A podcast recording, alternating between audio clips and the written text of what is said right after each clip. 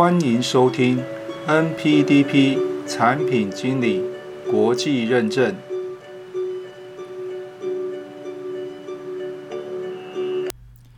Hello，各位朋友们，大家好。上一集呢，大叔和大家解说了未来有打算创业，NPDP 证照对我有帮助吗？那么今天呢，大叔要和大家说明的是，那报名 NPDP 的证照考试。要如何准备以及验证个人的身份证件呢？其实呢，在前面几集当中呢，大叔已经说明了 NPDP 证照报考的方式以及考试的内容。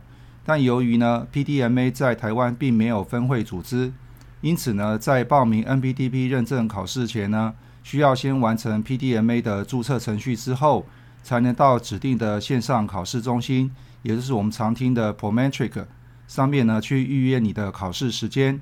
那么这里呢，大叔要提醒大家有一个非常重要的小地方。那么也就是在注册的时候呢，由于需要填写个人的基本资料，当然也就包含了姓名这个栏位。那么这个时候呢，大叔都会要求考证的同学呢，尽可能使用呢护照上面的中文拼音名字，而非呢自己惯用的英文名字，像是呢 John 或者是 Mary 等等。那么主要的原因呢，有以下两点。第一个呢，由于 NPDP 呢是属于国际型的证照，因此呢，大叔会建议呢使用放出四海而皆准的护照来作为个人身份认证的唯一文件。那么第二个呢，如果你未来有机会到海外工作，那么为了避免在面试的过程当中，或者是入职之后，对于呢证照的验证的程序，那么假设呢验证的姓名呢上面与护照的姓名上不同。那么可能需要花费更多的时间来解释说明，造成不必要的困扰。因此呢，护照是最好的个人身份认证。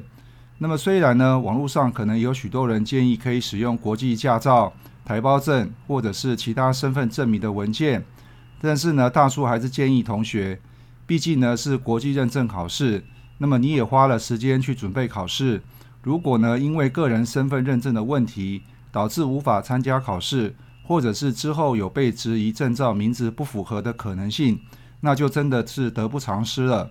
那么以上呢是大叔今天针对报名 NPDP 认证考试如何准备以及验证个人身份证件的解说。如果你有其他的问题的话，欢迎留言来跟大叔讨论一下。那么喜欢我们的内容的话，记得订阅频道、按赞、分享以及开启小铃铛。